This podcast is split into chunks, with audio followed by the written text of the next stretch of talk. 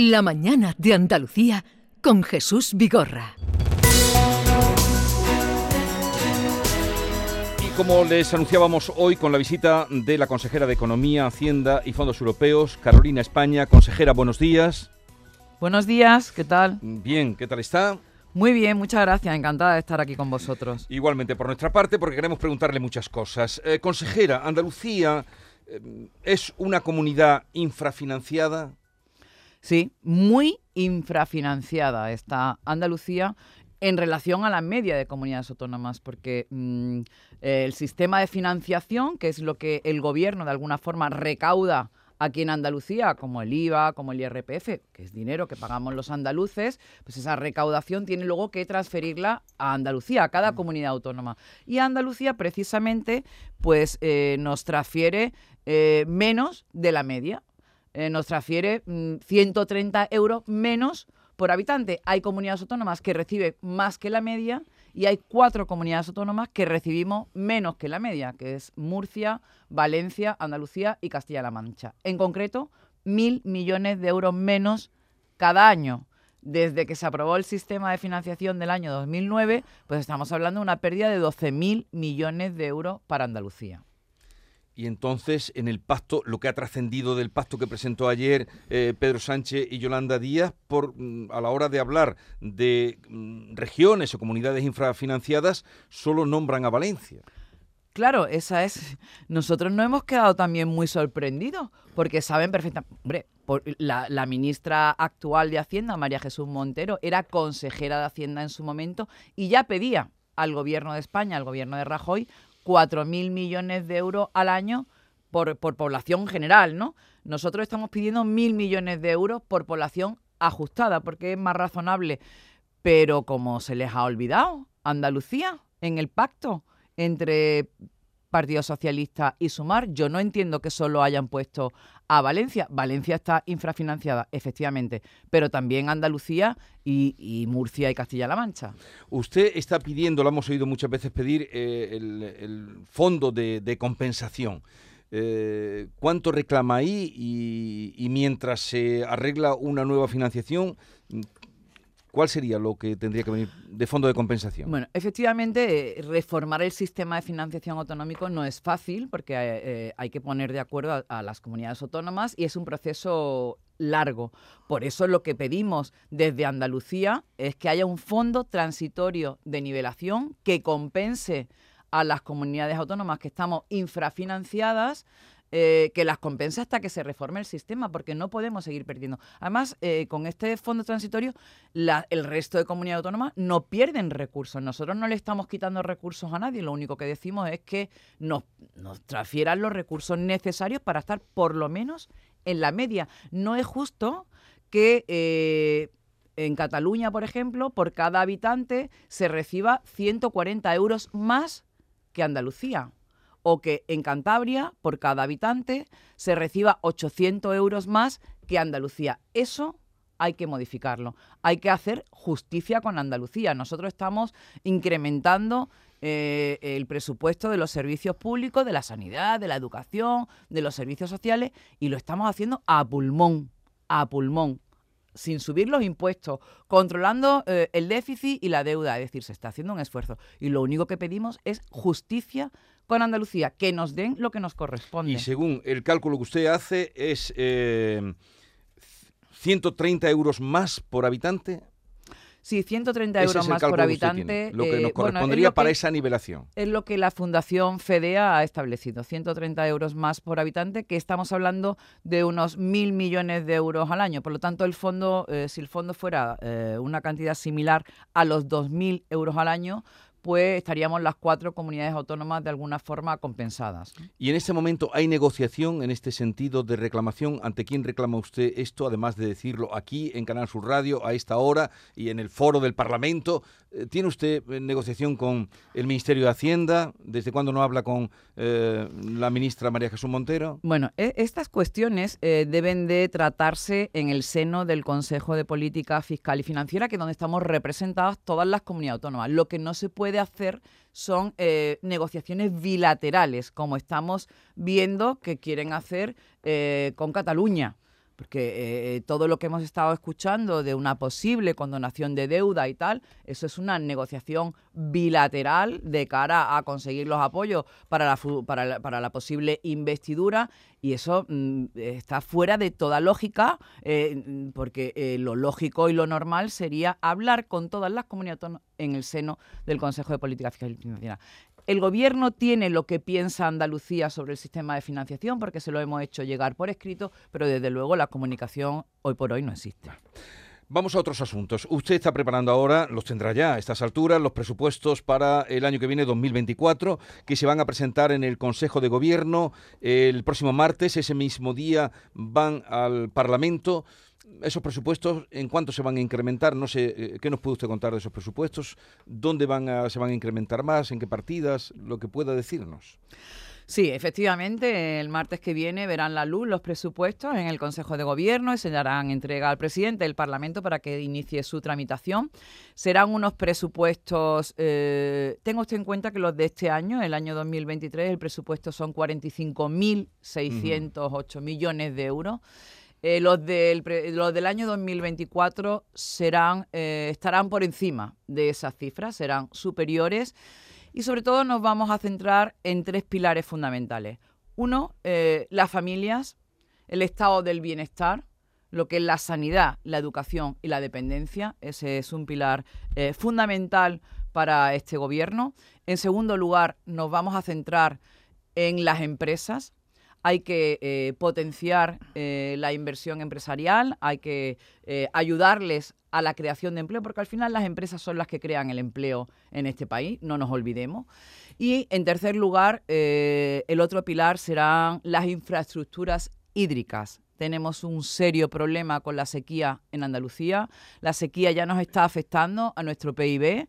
Podríamos crecer hasta dos puntos más de PIB si lloviera eh, nos está afectando a nuestras exportaciones, a nuestro sector primario que tiene un peso fundamental eh, eh, en, el PIB. Por lo tanto, habrá una dotación importante para esas infraestructuras hidráulicas. Y siempre decimos lo mismo, necesitamos un pacto nacional por el agua. Esto es urgente, es urgente que el gobierno de España se ponga las pilas con Andalucía en el tema de agua, porque desde el gobierno andaluz se están realizando muchísimas infraestructuras para conseguir una mayor cantidad de agua regenerada para eh, la agricultura, para la ganadería, pero desde luego esto es necesario que todas las administraciones vayamos de la mano mm. y es necesario, por supuesto, también que nos permita el gobierno de España aplicar los Next Generation a infraestructuras hidráulicas que hasta ahora mismo no lo permiten.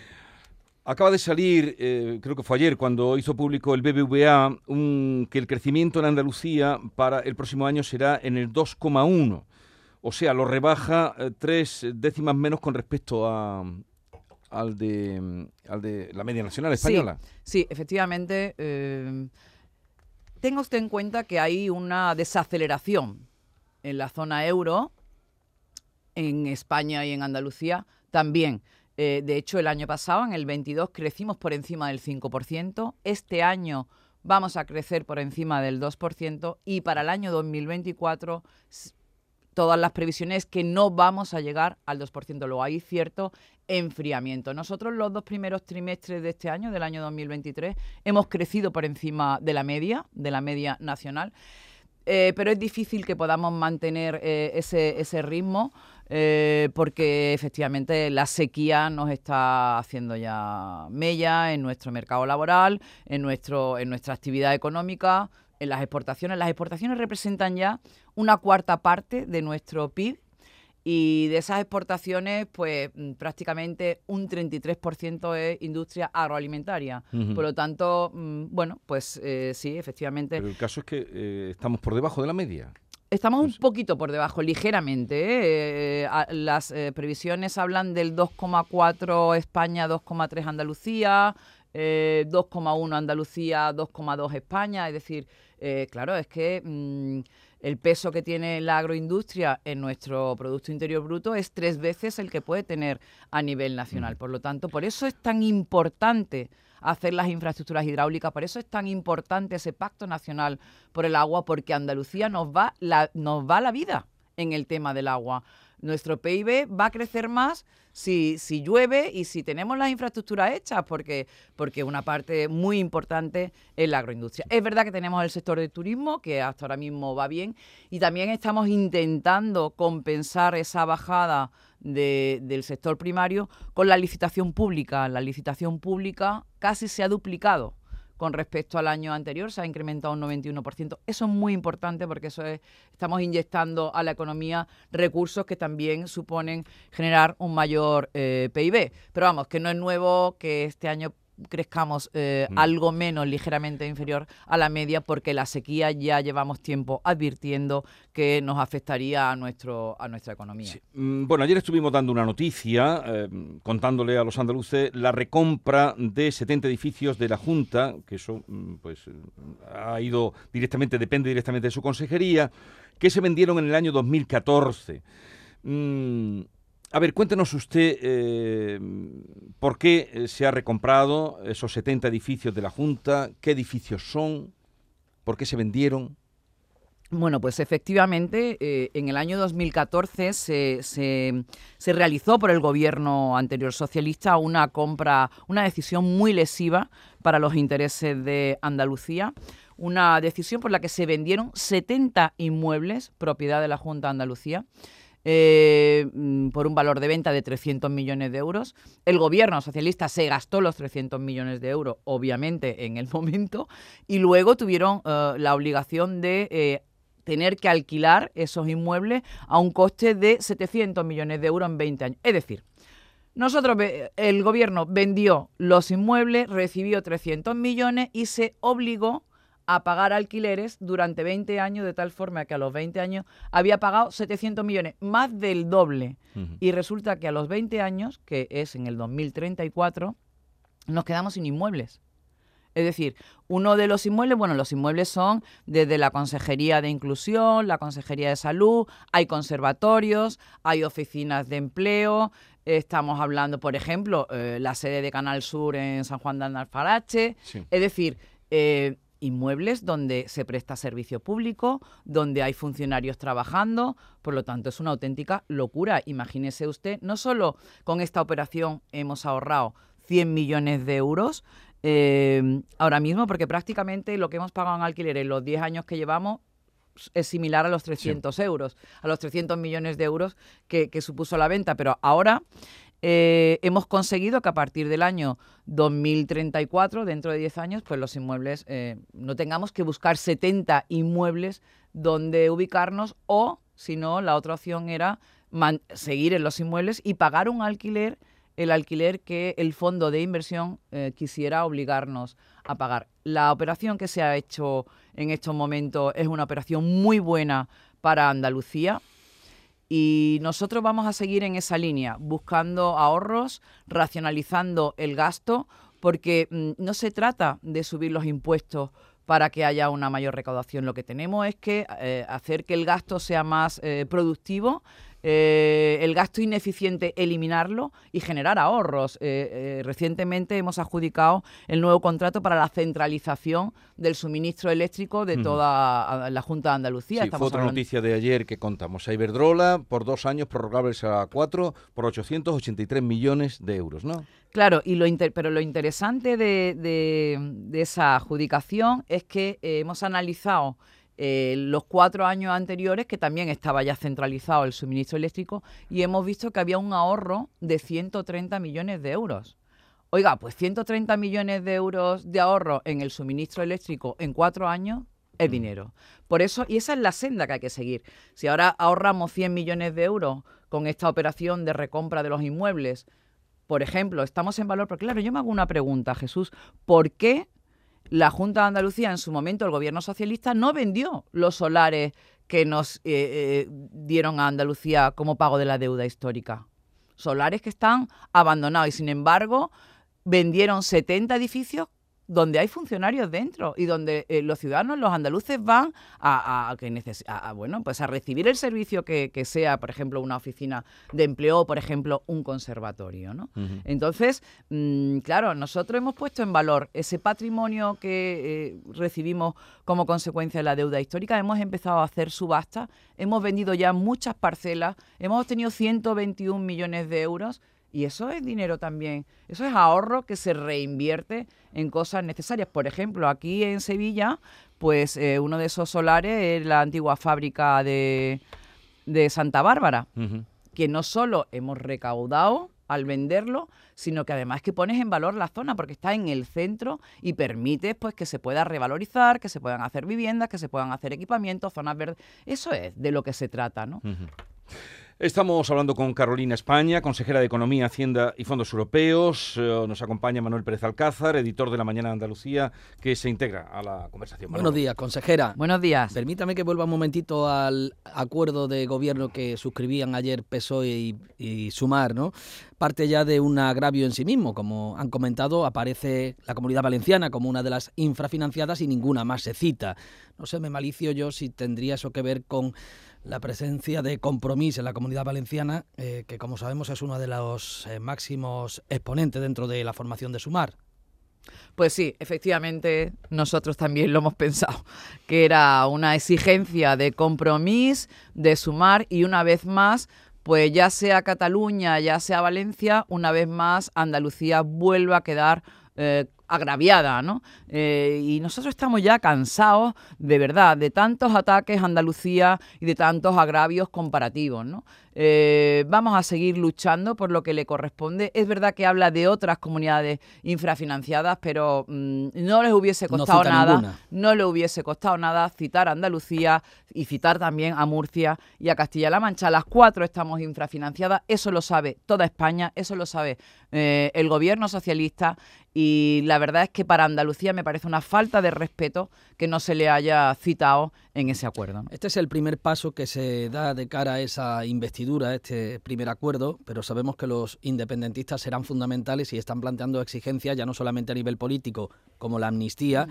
también hay exigencias que afectan a lo económico como es una condonación de la deuda que contiene que, contrae Cataluña con, el Estado. A usted la escuchamos la semana pasada eh, renegar de esa condonación de la deuda, pero en cualquier caso, si, si seguía adelante, decía usted que, al resto de comunidades también, Andalucía también.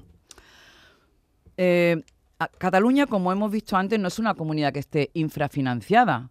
Al contrario, recibe 140 euros más que Andalucía por cada habitante al año.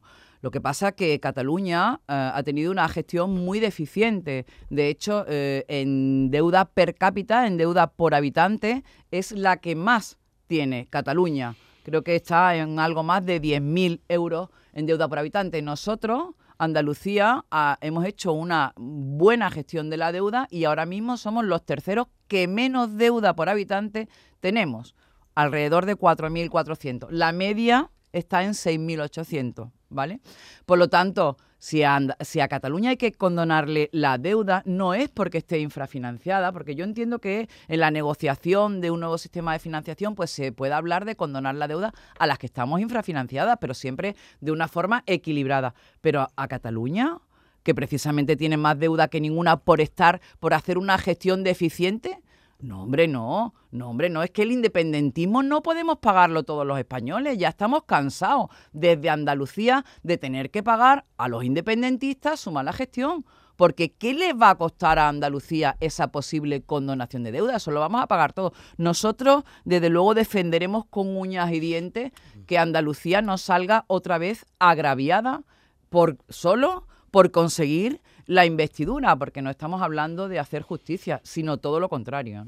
Conocíamos hace pocos días, consejera, otro asunto en el que también la Junta mantiene una disputa con el gobierno central como es el impuesto a las grandes fortunas con el que el gobierno sorteó pues eh, la bonificación que se hizo aquí no al impuesto em, eh, sobre sucesiones. Eh, conocíamos un borrador de la sentencia del constitucional que podría conocerse esta semana del recurso que planteó Madrid y parece que no pinta bien la posible sentencia del constitucional no sé qué, esperan de, de, la decisión que se adopte respecto al recurso de Madrid, que orientará desde luego la decisión que luego se tome con el recurso que planteó Andalucía. Bueno, efectivamente hay que recordar que Andalucía suprimió el impuesto o bonificó al 100% el impuesto de patrimonio por varios motivos, pero fundamentalmente porque nosotros queremos ser un imán para la inversión. Primero porque es un impuesto que no existe en ningún país de la Unión Europea, solo en España, y que estaba eh, produciendo un rechazo a la inversión. Los grandes inversores, desde luego,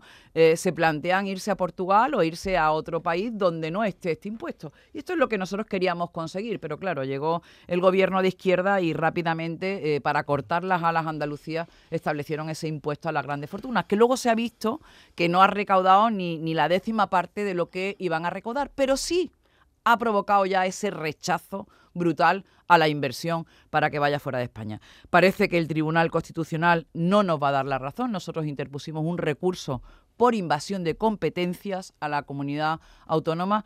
El borrador que se ha filtrado parece que no, que no nos va a dar la razón a ninguna comunidad autónoma de las que los presentamos, pero también le digo yo algo, que es que mm, eso es pegarnos un tiro en el pie, porque al final eh, los inversores se están yendo de España, se están yendo de España porque lo que no se puede es eh, poner un impuesto donde no existe en ningún otro país de la Unión Europea. Y del Constitucional, pues mire, no le voy a hablar del Constitucional, pero mm, todos tenemos en mente qué es lo que está pasando en el Constitucional, porque cada vez está más politizado y entonces mm, ahí empieza, ese ya es harina de otro costal y ahí ya empiezan otros problemas más delicados. Eh, consejera, Madrid ha anunciado ya que volverá a deflactar la tarifa del IRPF el próximo año. ¿Andalucía va a seguir sus pasos? Bueno, Andalucía ya deflactó eh, la tarifa del IRPF, además eh, en un importe superior a lo que había hecho Madrid. Nosotros deflactamos al 4,3%, creo que ellos estuvieron en el 3,1%, me suena. Eh, de momento vamos a ver cómo está evolucionando los ingresos y este año nosotros lo que queremos es consolidar nuestra política fiscal. Tenga usted en cuenta que hemos hecho una auténtica revolución fiscal en Andalucía. Andalucía hoy por hoy es la segunda comunidad autónoma más competitiva fiscalmente, donde eh, mm, somos un polo de atracción de inversiones como consecuencia de esa competitividad fiscal. Y según la entidad Tax Foundation, eh, Andalucía es la segunda comunidad donde menos impuestos se pagan solo por detrás de Madrid. Con estas seis bajadas de impuestos que la aludíamos antes, ¿no? No solo hemos mm. eliminado patrimonio, es que hemos eliminado impuestos de sucesión y donaciones. Por cierto, que el gobierno de España amenaza con armonizar, y yo le pregunto, ¿armonizar qué es? ¿Van ustedes a volver a poner el impuesto de sucesión y donaciones en Andalucía cuando miles de familias tenían que renunciar a la herencia porque no podían pagar el impuesto? Pero bueno, hemos deflactado IRPF, hemos bajado los tipos, el tipo de impuesto de transmisiones patrimoniales, de actos jurídicos documentados, en definitiva, hemos hecho una revolución fiscal y ahora tenemos que monitorizar, ver cómo van evolucionando eh, los ingresos. Habrá algo más, pero eh, a lo largo del año 2024 seguramente. Por último, ¿qué le parece el anuncio que fue ayer como el anuncio estrella del pacto entre PSOE y Sumar? Reducir la jornada laboral a 37 horas y media para el 2025 y progresivamente llegar hasta las 32 horas. ¿Qué le parece? Bueno, primero que, mm, para qué está el diálogo social, ¿no? A la izquierda se le llena la boca hablando del diálogo social, pero luego efectivamente esto es una medida del ámbito privado que tiene que consensuarse entre la patronal y los sindicatos, entre los empresarios y los trabajadores. Eso en cuanto a la forma, ¿no? Y esto es una medida puramente intervencionista en el ámbito empresarial, ¿no? En segundo lugar, si hablamos del fondo, pues eh, claro, suena bien, porque todo el mundo pensamos, yo también quiero, todos queremos trabajar menos y ganar más, ¿verdad, Jesús? Y conciliar. Claro, eh, eh, pero ¿eso quién lo paga? eso tiene un coste, ¿no? Porque en el momento, usted no mm, piense en cualquier autónomo que tiene dos trabajadores, en el momento en que se reduzcan las horas trabajadas, pues tendrás que contratar a alguien. ¿Es el momento adecuado ahora? Porque todo el mundo sabemos que ha subido la luz, ha subido los carburantes, el coste de los materiales, hay, una, hay mucha incertidumbre con todo el tema de Oriente Medio, la guerra de Ucrania, es decir, es una situación muy volátil. ¿Es el momento ahora de eh, añadirle un coste añadido a, toda esta situación, porque al final eso lo que se va es a trasladar a un incremento, si las empresas no pueden soportarlo, incrementarán el, el coste, o sea, el precio de sus productos, con lo cual al final, ¿quiénes lo pagamos? Pues lo pagamos todos los consumidores. Otra vez más inflación, otra vez más crecimiento de precios. Es decir, vamos, se tiene que analizar en el seno del diálogo social, pero habrá que analizar también todas las variables. Mm. Pues vamos a dejarlo aquí. Eh, consejera Carolina España, consejera de Economía, Hacienda y Fondos Europeos. Hasta la próxima. Cuando estén los presupuestos ya en marcha y debatiéndose, será buena ocasión para hablar de, presupuestos y vernos otra vez. Siempre buena ocasión venir a Canal Sur y hablar contigo, Jesús. Eh, un saludo y que tengan un buen día. Muchísimas gracias. La mañana de Andalucía con Jesús Vigorra.